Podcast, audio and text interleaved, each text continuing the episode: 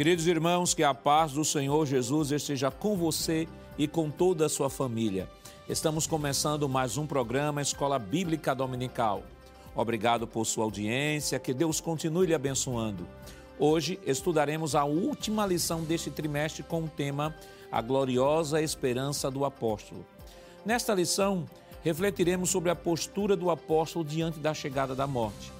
Destacaremos a esperança como uma das principais virtudes da vida cristã evidenciadas na vida de Paulo. E por fim, veremos as principais características da gloriosa esperança, a volta do Senhor Jesus. Você quer aprender mais sobre este importante assunto? Então continue conosco no seu programa Escola Bíblica Dominical.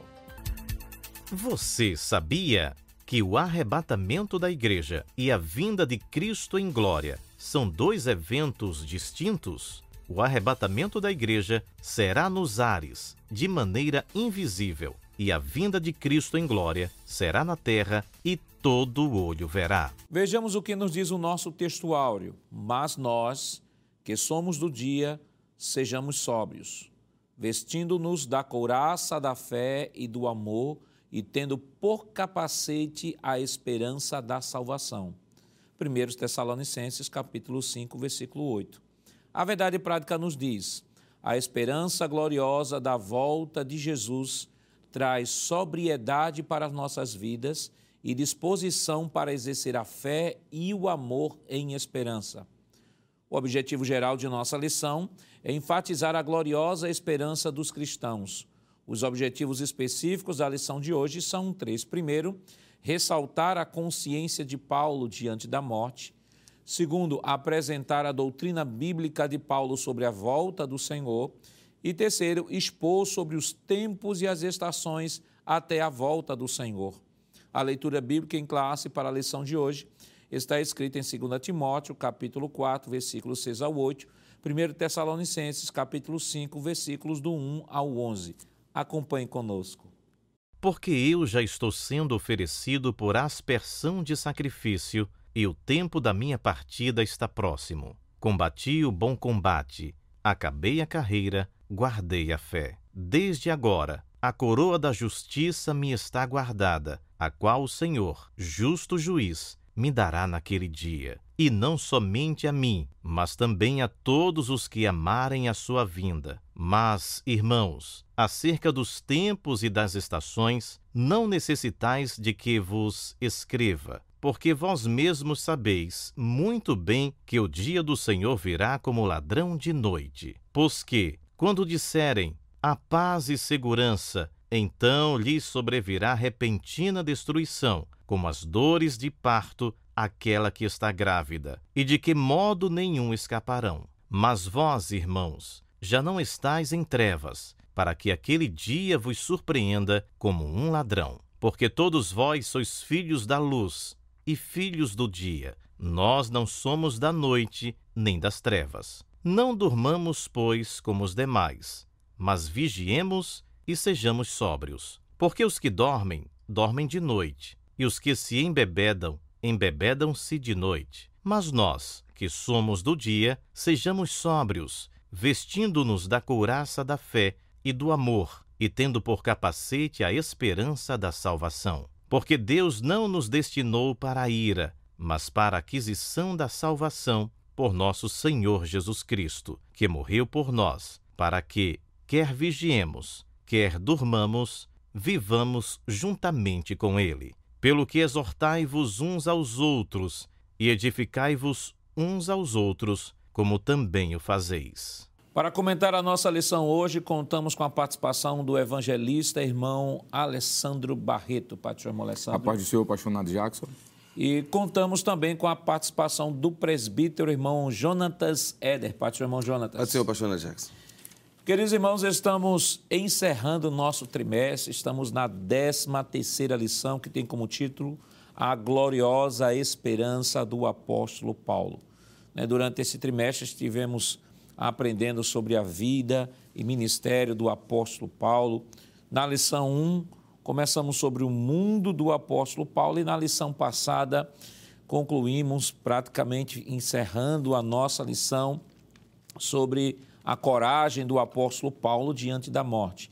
E hoje vamos tratar do assunto que fecha com chave de ouro, que é a gloriosa esperança do apóstolo Paulo, que aliás não é só do apóstolo Paulo, mas evangelista Alessandro é de todos nós.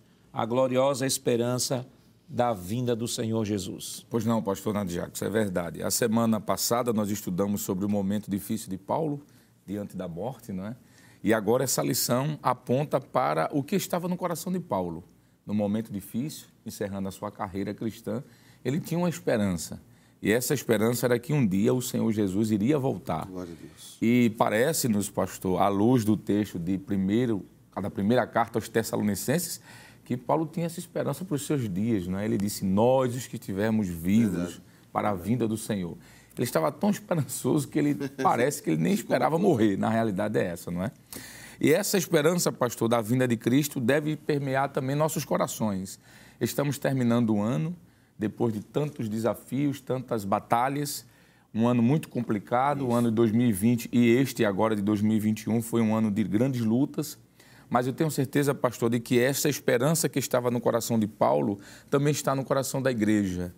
Nós temos a certeza de que um dia isso irá acontecer, o Senhor Jesus irá voltar para, para arrebatar a sua igreja, não é?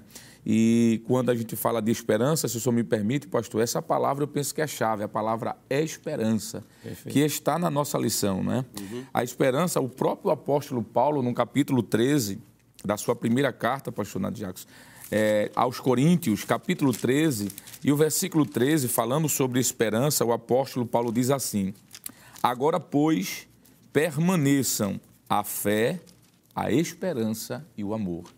Veja que a esperança faz parte da teologia paulina, não é? Não só o amor, não só a fé, mas a esperança. Ter a certeza de que dias melhores virão. E, pastor, é através desta esperança que nós somos motivados a servir a Deus, esperando esse momento da sua vinda gloriosa.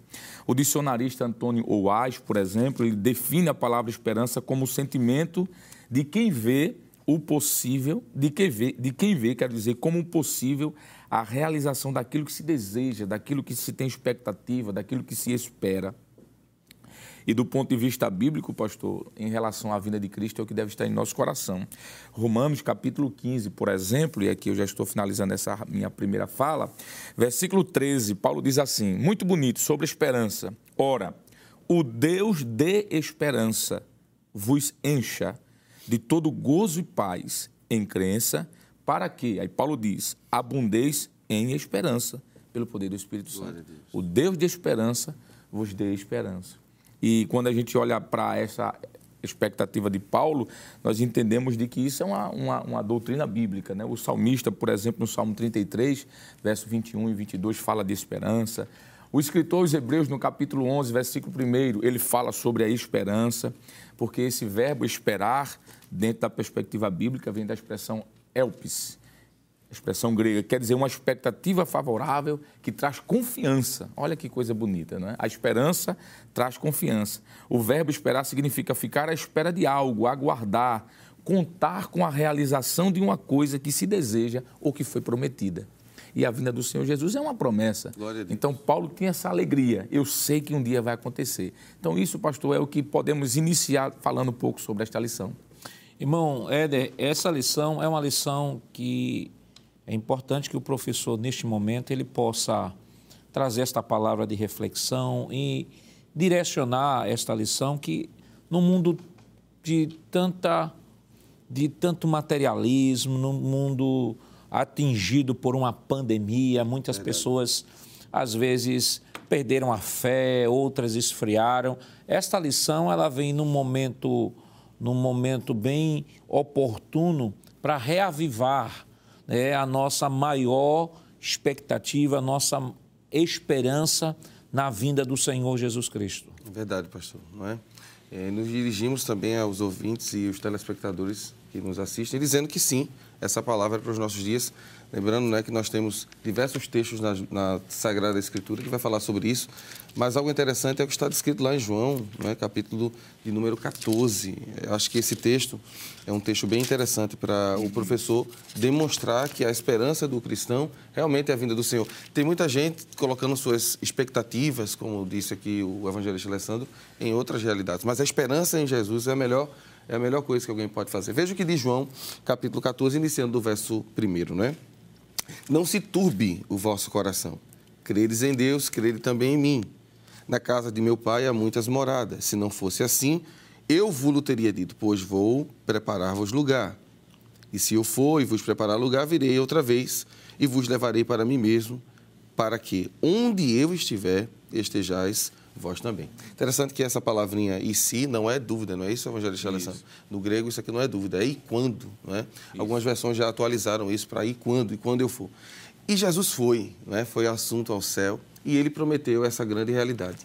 É, a esperança, eu gosto muito de pensar quando o evangelista Alessandro estava falando, eu me lembrei que existem duas maneiras de esperar alguma coisa, né? Alguém promete algo e aí você tem duas formas de esperar. Esperar pacientemente ou esperar, além de pacientemente, feliz, aguardando. Não é? Uma vez eu tive a oportunidade de pregar sobre esse assunto, sobre esperança, e eu lembrei que um autor ele comenta sobre duas realidades: a espera de alguém que está no ponto de ônibus, está lá esperando, sabendo que o ônibus vai passar, ou alguém que está esperando sua esposa que está vindo de uma viagem. São duas expectativas diferentes. E às vezes, infelizmente, tem alguns cristãos que estão esperando Jesus como alguém que está esperando o ônibus. Ele vem, mas eu não me importo, ele está vindo aí. Mas se nós esperarmos Jesus como uma noiva que está esperando o noivo, talvez a gente entenda o quão glorioso é essa esperança do cristão. Paulo está tratando disso, pastor, para uma igreja, e aí eu foco no texto de 1 Tessalonicenses, que está perdendo seus membros pela morte. E o medo deles é: e agora? O que vai acontecer?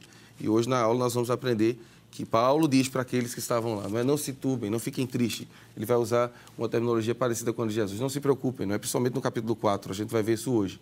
Jesus vai voltar. Os que morreram ressuscitarão. E nós que estamos vivos, subiremos com o seu. Essa é a maior esperança da vida de um cristão, que você possa se agarrar nela, não é? Jesus está voltando, é a melhor notícia que existe. E por falar na igreja de Tessalonicense, irmão Alessandro, é, alguns autores chegam a dizer que essa é a primeira epístola do apóstolo Paulo, Isso. mais ou menos entre 45 e 50 depois de Cristo. E, aliás, a primeira epístola que ele escreve de cunho escatológico. Na uhum. verdade, primeiro e segundo Tessalonicenses são é, consideradas epístolas escatológicas do apóstolo Paulo. Embora, claro, que nas outras epístolas ele fale também de escatologia, mas elas são designadas escatológicas porque predominantemente existem profecias relacionadas à vinda do Senhor. Como também existem doutrina e outros assuntos, mas predominantemente é, existem profecias relacionadas tanto à primeira primeira fase da segunda vinda do Senhor como a segunda fase da segunda vinda. Uhum. O, o, irmão Éder trouxe aqui uma coisa bem interessante, não, que ela é escrita justamente dentro de um contexto onde alguns crentes estão perdendo a esperança, uhum. porque estão vendo os seus seus familiares falecerem. Isso. E a expectativa era tão grande na vinda do Senhor que muitos, dentro da própria igreja, estavam abandonando seus empregos, estavam abandonando sua vida social para esperar a vinda de Jesus. E Jesus não voltava e alguns começavam a falecer e eles diziam: e agora? Os que faleceram não vão ver Jesus voltar, só a gente vai ver Jesus voltar e com isso estavam perdendo a esperança, Verdade. estavam desesperançados que Jesus de fato, será que Jesus não vem? Os que os nossos entes queridos vão ver Jesus, já que Jesus vai vir de maneira presencial. Uhum. E o apóstolo Paulo ele vai escrever essa epístola, essas epístolas, né, 1 e 2 Tessalonicenses, justamente para preencher essa lacuna que faltava na igreja de Tessalônica que tinha esse grande problema, entre outras coisas, sobre a vinda do Senhor. Perfeito, pastor. Essa situação histórica da igreja de Tessalônica trouxe uma inquietação, vamos assim dizer, no coração de muitos. A verdade Isso. é essa. E aqui eu quero voltar mais uma vez ao título da lição, a gloriosa esperança. Paulo ele faz questão de ensinar aos irmãos de que não é esperar por esperar, mas é esperar algo extraordinário, algo maravilhoso.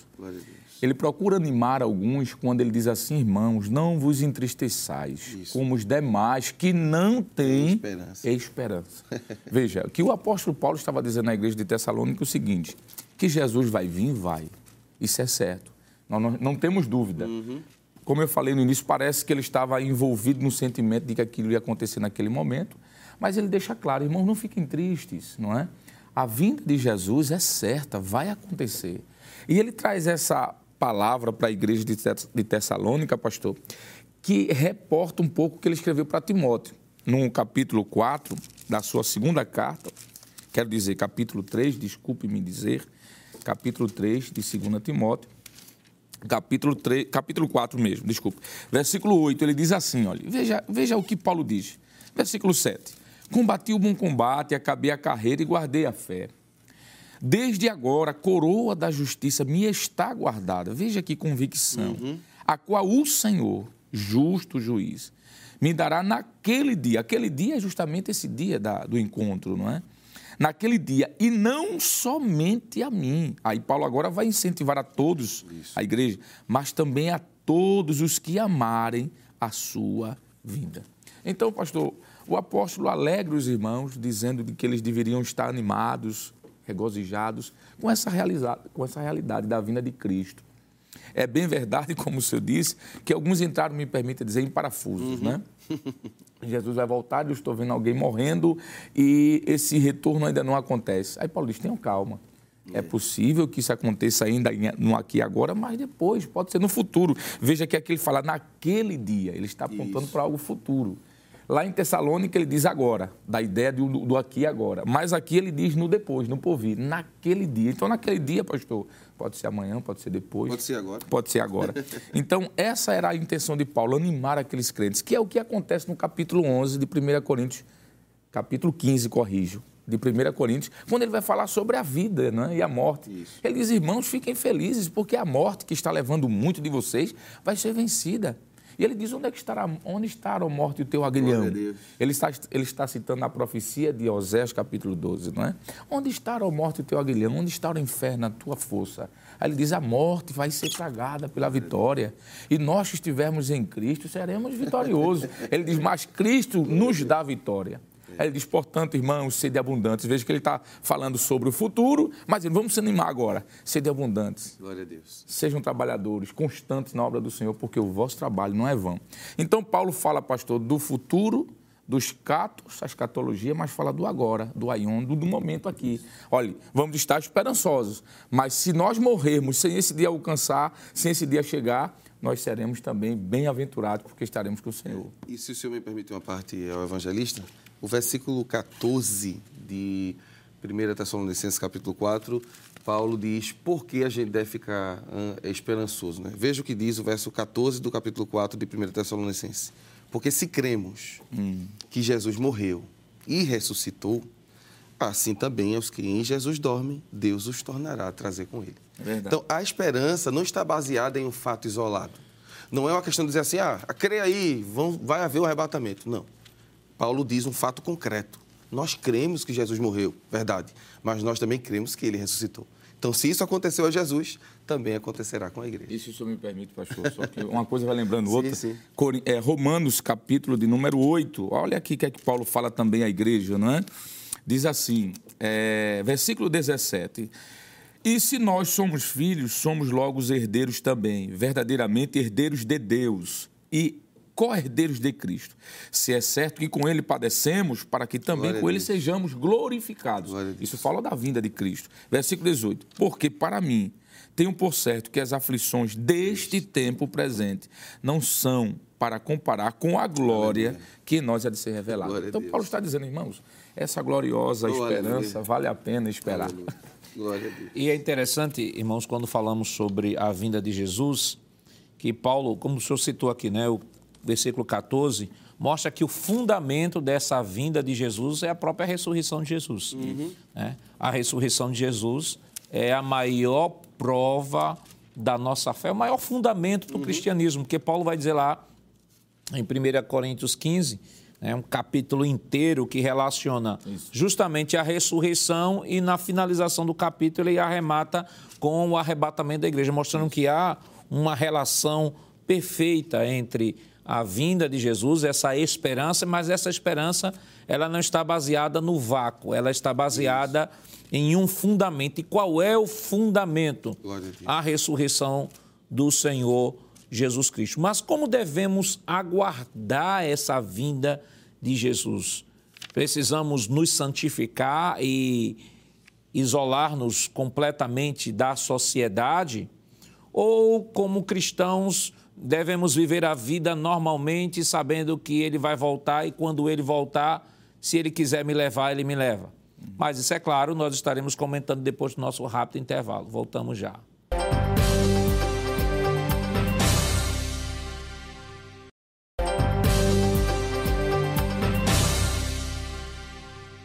Queridos irmãos, estamos de volta em seu programa Escola Bíblica Dominical e desta oportunidade estudando a 13 terceira lição com o título A Gloriosa Esperança do Apóstolo. Estamos falando sobre a vinda de nosso Senhor Jesus Cristo.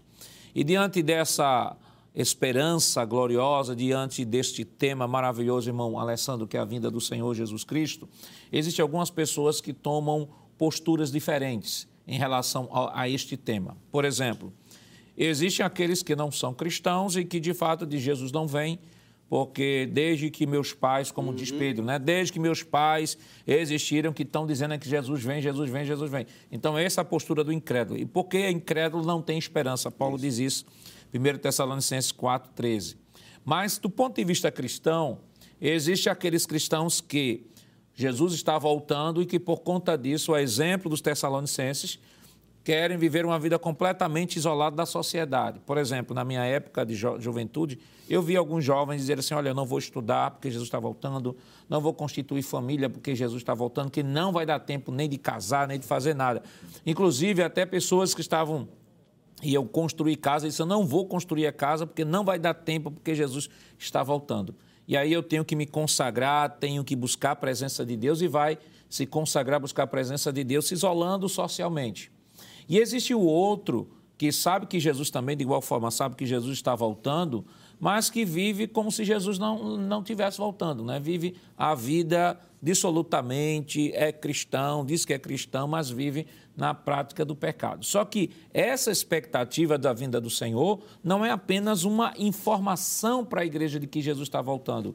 Deve ser também um estímulo à prática da piedade, à prática de santidade, porque esse é o contexto que Deus espera que nós estejamos nesta condição para a vinda do seu filho. Perfeito, pastor. É, há um pensador que disse que o centro é o ponto de equilíbrio. Uhum.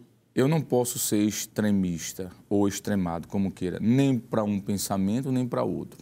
Por exemplo, ah, Jesus vai demorar a vir, então eu vou viver do jeito que eu quero, regaladamente. Uhum.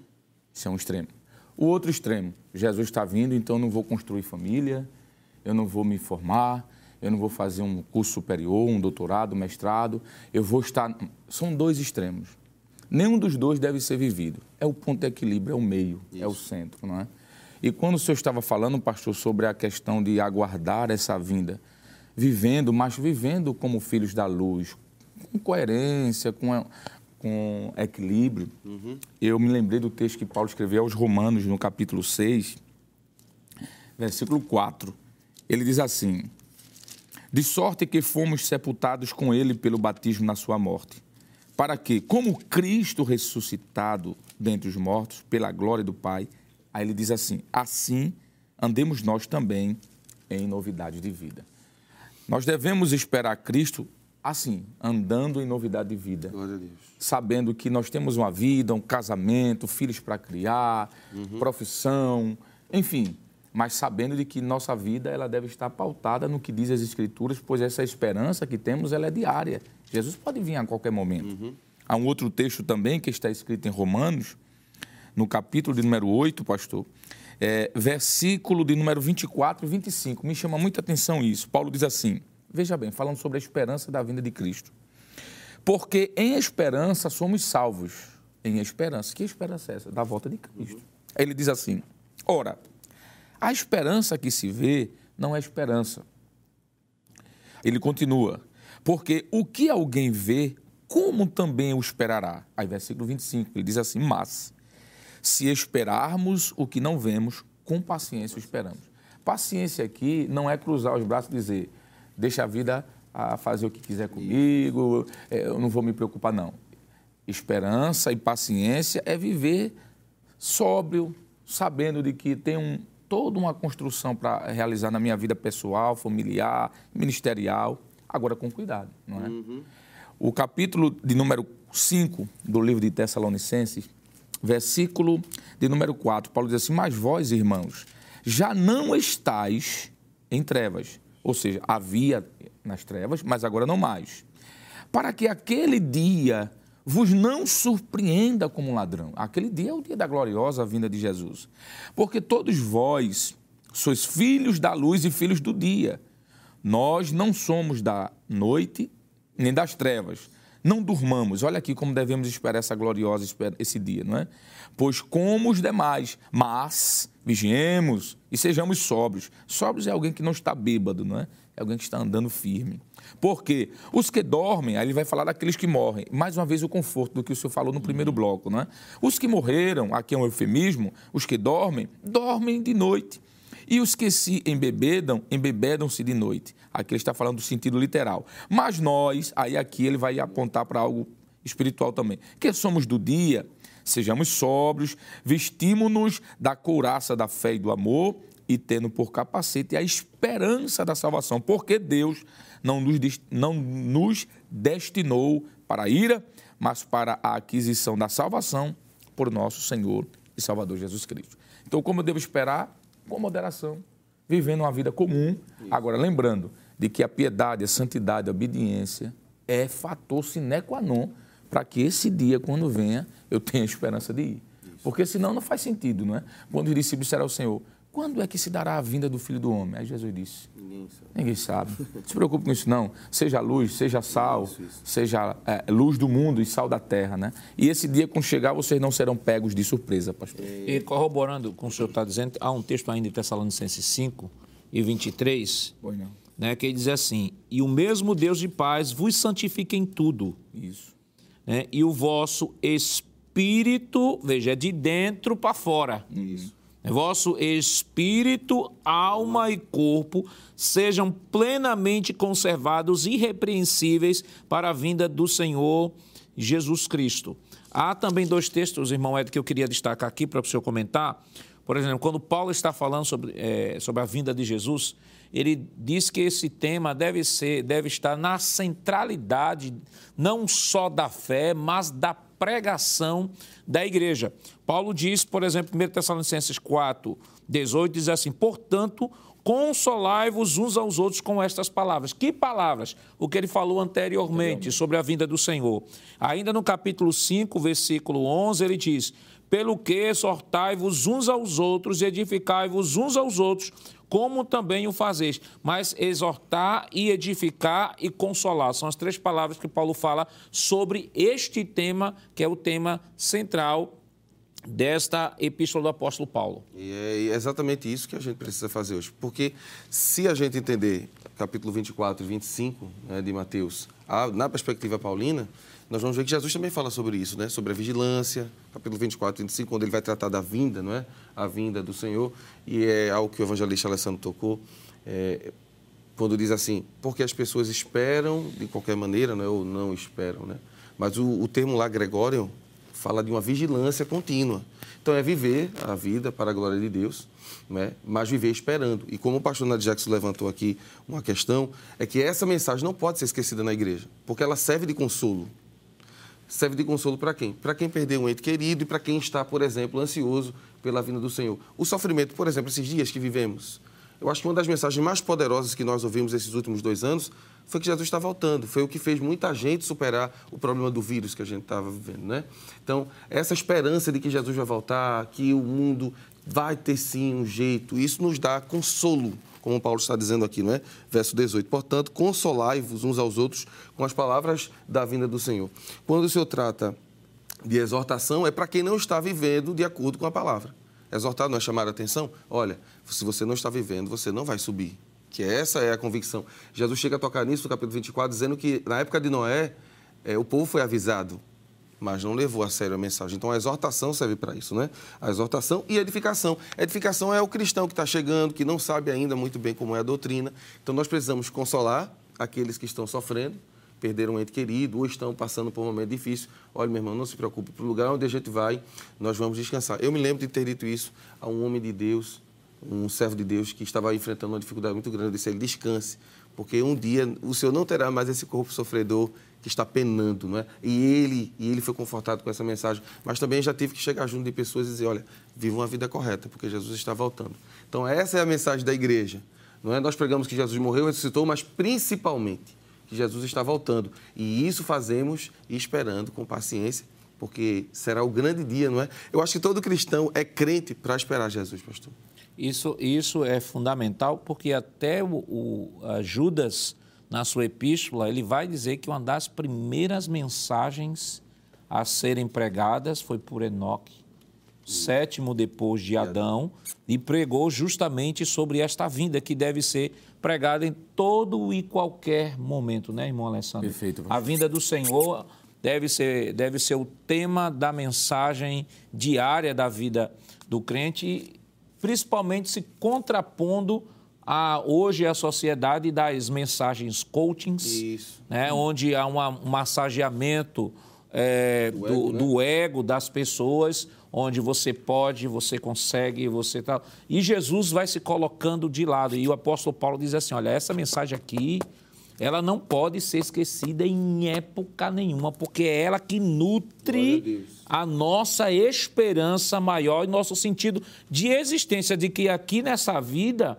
nós estamos de passagem, somos peregrinos Isso. e forasteiros. E a nossa real identidade e cidadania é celestial.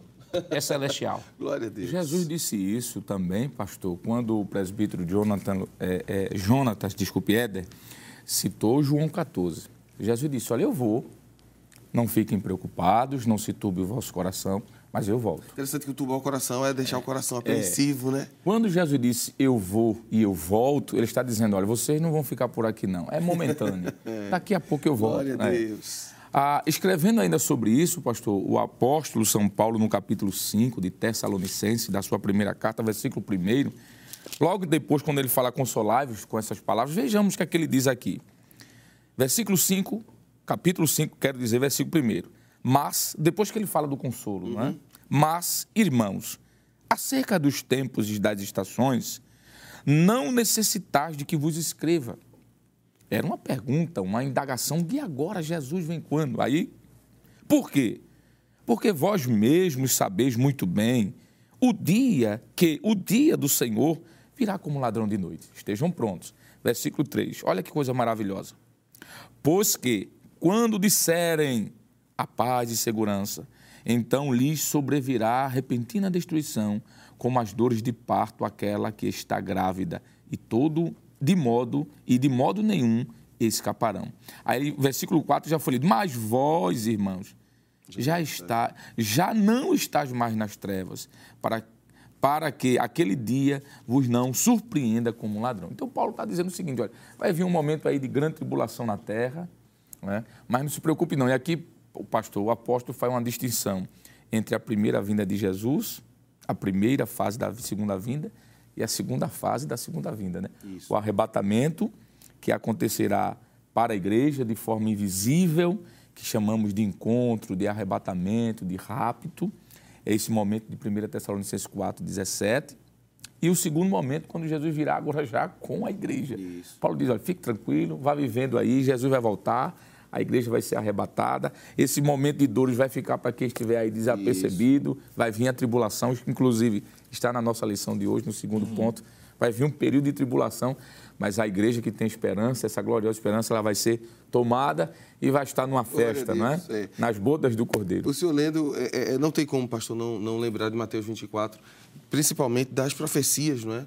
As profecias também nos consolam. Por quê? Porque elas apontam para essa realidade vinda. Quando o senhor lembrou das dores de parto, é, ela vai aumentando à medida que o bebê está para nascer.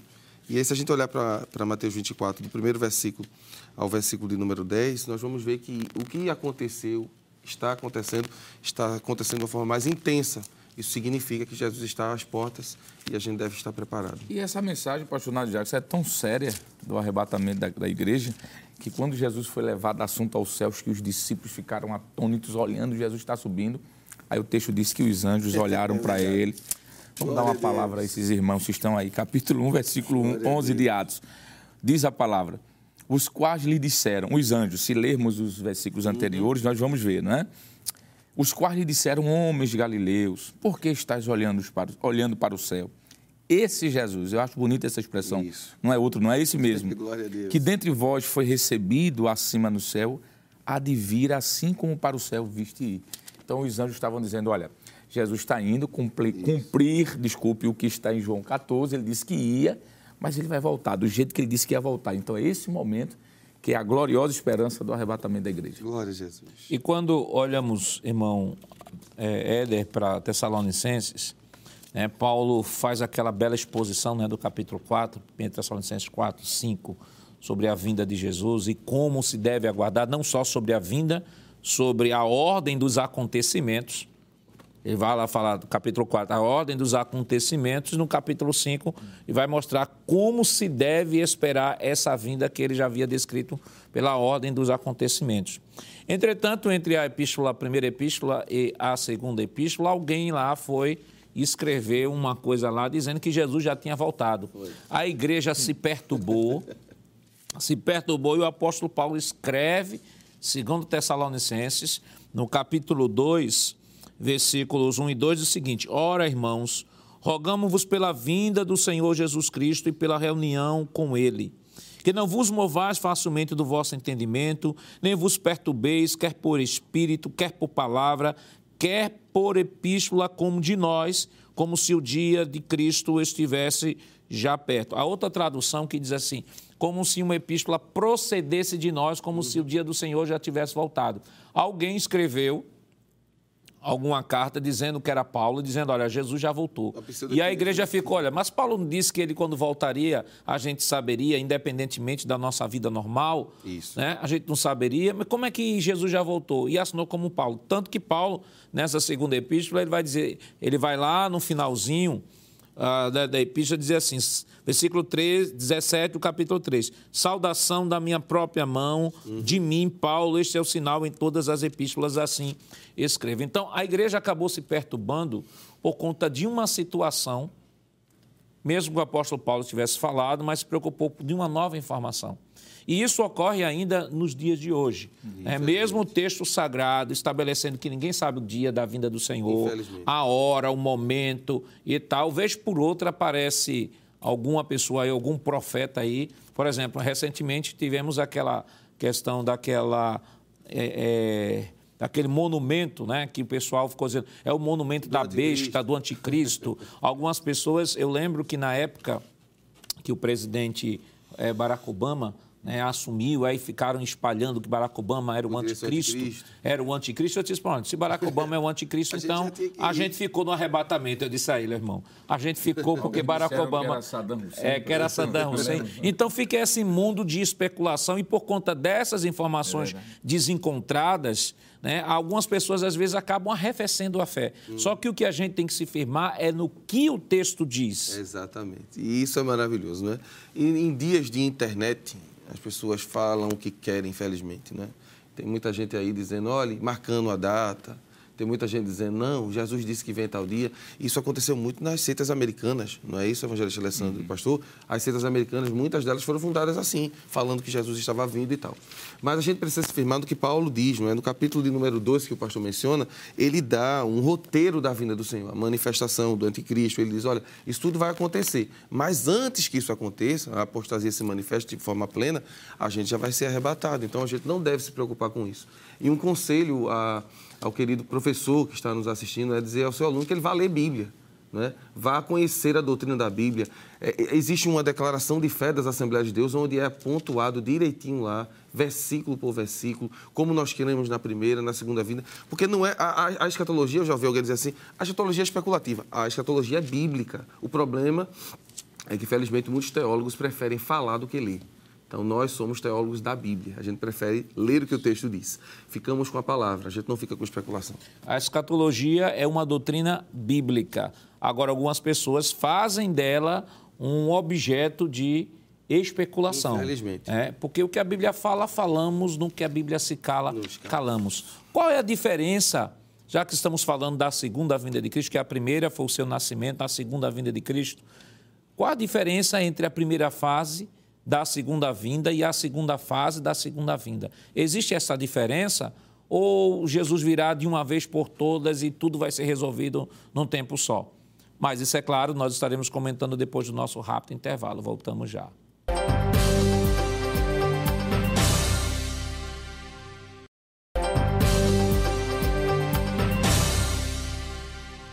Queridos irmãos, estamos de volta para o último bloco de seu programa Escola Bíblica Dominical. Esta oportunidade estudando a lição 13, que tem como título A Gloriosa Esperança do Apóstolo. Estamos comentando sobre a segunda vinda de Cristo e ficamos né, de falar sobre a diferença entre a primeira fase da segunda vinda e a segunda fase da segunda vinda. Ou será que é apenas uma vinda única, irmão Alessandro. O que é que a gente pode dizer sobre isso? Pois não, pastor. É bom dizermos que essa expressão segunda vinda, ela relaciona-se à segunda vez que Jesus, que Jesus virá. Né? A primeira ele veio, nasceu e viveu como homem, e a segunda ele virá para arrebatar a sua igreja. Só que esta segunda vinda se divide em duas fases: a primeira fase e a segunda fase. Uhum. A primeira fase dessa segunda vinda se dará para a igreja e antes da tribulação. Nós podemos citar textos como 1 Tessalonicenses 5, versículo 9. Já a segunda fase, a segunda fase, desculpe, quero dizer, ele virá depois da tribulação e aí com a igreja. Haverá aqui o período de sete anos em que o mundo passará por aquele momento de tratamento de Deus. Muitos que até duvidam deste momento histórico, estando vivos, verão a realidade bíblica. Na primeira fase, pastor, como já falei, Jesus virá para a sua igreja. Já na segunda fase, isso nós podemos mostrar para a igreja, já foi citado João 14, do 1 ao 3. Na segunda fase, ele virá já com esta igreja, não para, mas com a igreja. O senhor citou aqui Zacarias, quero dizer, desculpe, Judas, versículo 14. Capítulo 1 só tem um capítulo, né? Na primeira fase, podemos dizer que a igreja encontrará o Senhor nos ares. Isso está escrito em 1 Tessalonicenses 4, 17. Nessa segunda fase, o Senhor retornará com a igreja para a terra. Nós podemos citar textos, inclusive, do Antigo Testamento. Zacarias capítulo 14, versículo 4 e 5, quando Israel olhará para o céu e verá o Senhor voltando com a igreja e seus anjos. E há uma frase muito bonita ali do hebraico, quando Israel dirá, Baru Rabá Shem Adonai, bendito Isso. é aquele que está voltando em nome, em do, nome Senhor. do, Senhor. Na primeira fase, pastor, ninguém sabe o dia, já foi dito. Nós estamos aqui esperando, pode ser até antes de terminar esse programa aqui, esse culto, né? Marcos capítulo 13, versículo 32. Já na segunda fase, sabemos, será exatamente sete anos depois do arrebatamento da igreja, nós podemos citar Apocalipse capítulo 19, versículo do 11 ao 16. Essa primeira fase é invisível para a igreja, nós podemos citar 1 Coríntios 15, 52, Paulo diz que vai ser no abrir e fechar de olhos, já a segunda fase da segunda vinda será visível e público, todo olho verá. Mateus capítulo 24, versículo 29 e 30, e eu penso aqui que isso por força da tecnologia, não é? Isso. Fenômeno, esse fenômeno não vai, não vai acontecer rapidamente, eu entendo, pastor, que para todo olho ver, Jesus vai voltar, como diz em Apocalipse capítulo 19, montado em um cavalo branco, suas roupas Glória brancas salpicadas de sangue, na sua coxa direita escrita Senhor, Rei dos Reis, Senhor dos Senhores. E isso vai ser em alguns minutos, alguns segundos, para que todos vejam e seja transmitido online, ao vivo, um para que todo mundo veja, né? Perdão, pastor, tem um texto de Mateus que diz que é como um relâmpago, né? É. Sai do Oriente e se mostra ao Ocidente. Exatamente. Isso é Mateus 24, né? Terminando, pastor, será um ato de libertação para a igreja, livramento. A, é, Tessalonicenses 4, Paulo diz que a igreja será livre dessa Glória dor, desse momento de dor, mas será um momento de julgamento para o mundo. Apocal... É Mateus 24, do 40 ao 41, a Bíblia diz que quando Jesus voltar, que pisar nessa terra, vai ter um período de sete anos de julgamento, de prova, mas depois definitivamente do trono para as nações ímpias. Né? O Senhor virá libertar a igreja no primeiro momento, no segundo virá com a igreja. Então, pastor, de forma didática, rápida, porque o tempo é exíguo, a gente pode dizer que no primeiro momento, de forma invisível para a igreja, e no segundo momento da sua segunda vida, vinda, visível com a igreja. Glória a Deus. No primeiro momento ele diz, venha para o casamento. No segundo momento ele vai descer com ela em mãos dadas, dizendo, isso aqui é a minha noiva. E, e vale destacar de que a igreja não vai passar pela grande tribulação. O próprio apóstolo Paulo, lá em 1 Tessalonicenses 1 e 10, ele diz assim, a esperar dos céus a seu Filho, a quem ressuscitou dos mortos, a saber, Jesus, que nos livra da ira Exato. futura.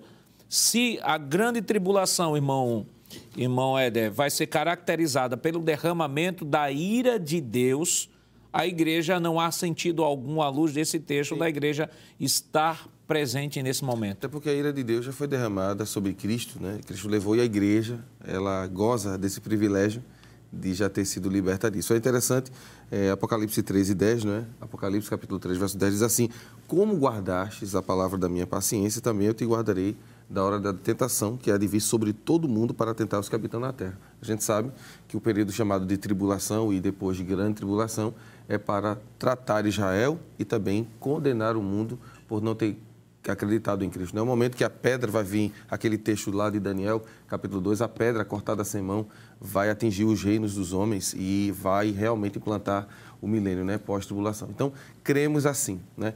Primeira vinda, ela não é visível, ela é um rapto, como disse o evangelista Alessandro. A segunda, ela será visível a todos e nesta a gente volta com Jesus para implantar o reino milenial, que aí sim teremos o período de paz. Aí sim o homem experimentará o que é viver para a glória de Deus. Irmão Alessandro, que reflexões a gente pode extrair da lição de hoje sobre esta volta de Cristo e essa esperança da igreja? Pois não, pastor. A primeira coisa que podemos dizer é que essa mensagem da gloriosa volta de Cristo, que era a esperança do apóstolo Paulo, é uma mensagem consoladora. É interessante que todos os versículos que a Bíblia fala sobre o arrebatamento da igreja fala de consolo. Já foi citado aqui diversas vezes, mas é bom dizer mais uma vez, João 14. Isso. Jesus disse, consolai-vos, tenham calma, eu vou, mas voltarei para vós. E onde eu estiver, vocês estarão também. Isso é uma mensagem que transmite consolo. Eu vou, mas virei. Promessa, consolo. Nós, quando olhamos, pastor, por exemplo, textos como João, capítulo de número 14, versículo 1 ao 3, versículo 18, versículo 28, em todas estas Jesus fala de consolo apontando para, sua, para o seu retorno. Quando Paulo escreveu aos Tessalonicenses, já falamos aqui, capítulo 4, versículo 18, ele diz: Consolai-vos. Veja, consolo mais uma vez. Consolai-vos com o quê? Com a mensagem da vinda de Cristo. Nós podemos citar ainda Atos 1 e 11, que já foi citado pelos anjos. Os anjos disseram: Fiquem tranquilos, É. não se aperreiem, não. Vou usar uma expressão bem nordestina: não se aperreiem, não. Jesus vai voltar. E para onde ele foi, vocês vão estar também. Jerusalém, Consolo. O escritor aos Hebreus, por exemplo, quando ele escreve a sua carta no capítulo 11, ele diz isso: olha, a vinda de Cristo, a vinda do Senhor, ela traz consolo, então permaneçam firmes. Então, a mensagem do arrebatamento, pastor, essa mensagem de esperança, ela traz consolo. Nós sabemos que estamos vivendo momentos difíceis, mas chegará um momento em que ele enxugará dos nossos olhos todas as lágrimas, Aleluia. está escrito em Apocalipse. Então, isso traz consolo para a gente. Vamos, sim, estar com o Senhor para sempre. Isso aqui é momentâneo, então vamos permanecer firmes, sabendo que um dia vai cessar e nós estaremos com o Senhor para sempre. Glória a Deus. Irmão, irmão Éder, a gente sabe que essa, essa esperança é a força motivadora da igreja e a razão e a razão da igreja é, fazer o que faz. né? Jesus não só a redimiu quando ele disse é, que estaria preparando o lugar e que iria, mas voltaria. Ele não só a redimiu no Calvário, que ele comprou a igreja com o seu próprio sangue, e aí está lá em, em Atos capítulo 20, versículo 28, né? quando Paulo, o apóstolo Paulo vai falar para os bispos e dizer assim, olha, você apacente o rebanho de Deus, é, que ele comprou com o seu Isso. próprio sangue. Então a igreja foi redimida, foi redimida, mas a igreja não só foi redimida para estar no mundo, porque ela vai servir de testemunho, mas ela foi redimida para um dia estar definitivamente com ele, porque Jesus disse: Eu vou, mas virei e vos levarei para, mim mim mesmo, mesmo. para que onde eu esteja, estejais vós também. É, e essa mensagem também ela deve ser motivadora. Já que é, essa mensagem é esperançosa, como disse o evangelista Alessandro, ela também deve nos motivar. Principalmente porque a palavra de Deus vai dizer em Hebreus capítulo 10, verso 7, que esse dia é certo. Veja o que diz o texto. porque ainda dentro de pouco tempo, né? Um pouco coxinho na nossa versão corrigida. E o que há de vir virá e não tardará. É interessante que para falar também da vinda, pastor Nari do Senhor, Jesus usa não somente parábolas, ele usa um personagem histórico, né, que é o Noé, e ele diz que como foi naqueles dias. Né? Então, isso traz segurança à igreja. Né? Jesus não está dizendo, olha, vai ser um fato isolado. Não, não. Como foi nos dias de Noé, também será na vinda do Filho do Homem. Se a gente observar direitinho, nós vivemos exatamente esses dias. Os homens estão mais preocupados consigo. Infelizmente, os homens não estão voltados para Deus.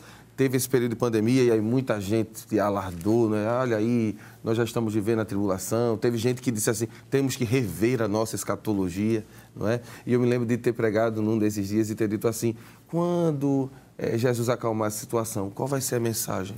Veja, a nossa mensagem continua a mesma com praga, sem praga, Jesus está voltando.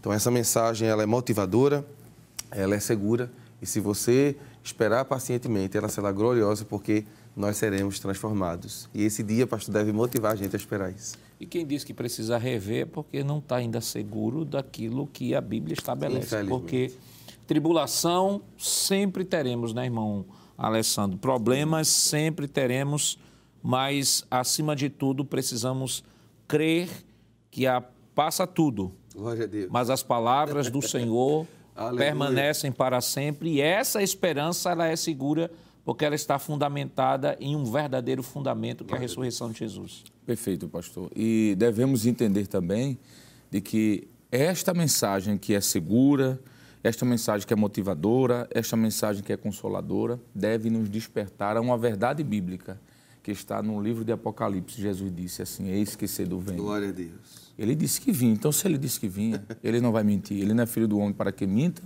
nem filho do homem para que se arrependa. Ele disse: Eis que cedo vem. Guarda o que tens. Aleluia. Para que ninguém tome a tua coroa.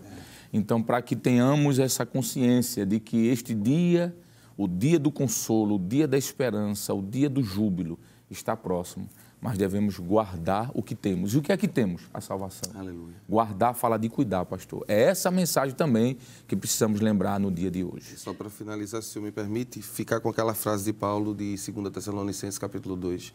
Não se mova do seu lugar. Não se mova. Fique com aquilo que Deus já falou. E acima de tudo, essa bendita esperança, ela não só nos leva a viver uma vida de santidade, uma vida de piedade, mas acima de tudo a viver uma vida de testemunho, né? porque Deus nos chamou para sermos luz. Se Jesus disse assim, brilhe vossa luz diante dos homens para que vejam vossas boas obras e glorifiquem a vosso Pai que está nos céus. A esperança de Jesus não deve ser desmotivadora de uma vida social. Eu tenho que viver intensamente, porque quando vivo, vivo para a glória de Deus. Aleluia. Paulo diz assim: Não mais vivo eu, mas Cristo vive em mim. Enquanto viver, eu vivo para a glória de Deus. E quando eu morrer, estarei com Ele e também será Aleluia. para a sua glória. Prezados irmãos, o arrebatamento é a bendita esperança da igreja. Estejamos, pois, esperando aquele que há de vir.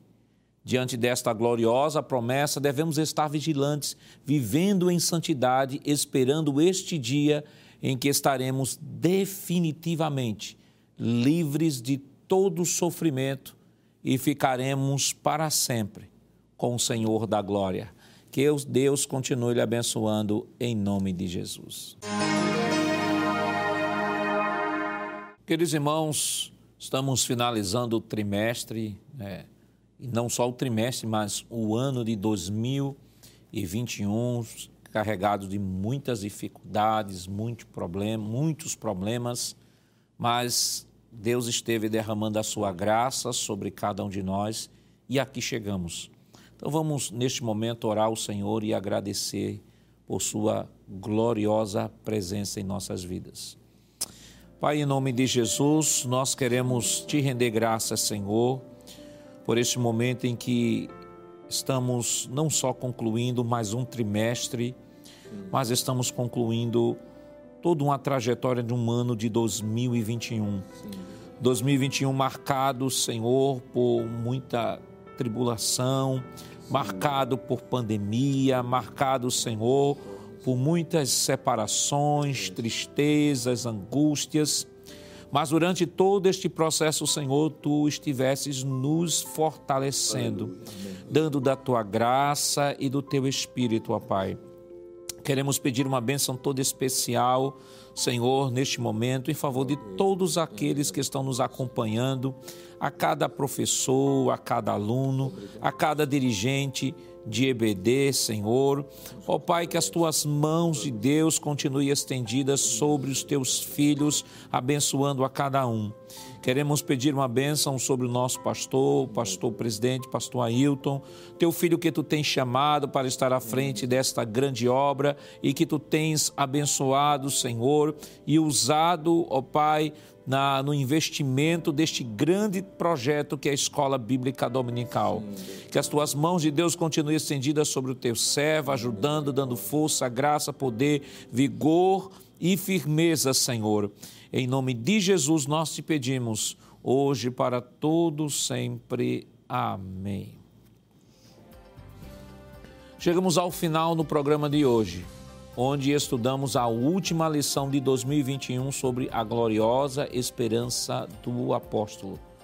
Na próxima semana daremos início ao primeiro trimestre de 2022, estudando a lição com o tema A Supremacia das Escrituras a inspirada, inerrante e infalível Palavra de Deus, destacando a primeira lição com o título A Autoridade da Bíblia. E esperamos contar com sua preciosa audiência durante todo o ano de 2022. Lembrando a você que o programa Escola Bíblica Dominical vai ao ar na TV toda sexta às 22 horas e no sábado às 16 horas e está disponível em nosso canal no YouTube, Rede Brasil Oficial. Acesse o canal, se inscreva, ative o sininho e compartilhe com seus amigos e familiares. Obrigado por sua companhia e até o próximo programa. Que a graça do nosso Senhor Jesus Cristo, o amor de Deus nosso Pai, a comunhão do seu Santo Espírito estejam com todos hoje para todos sempre. Amém.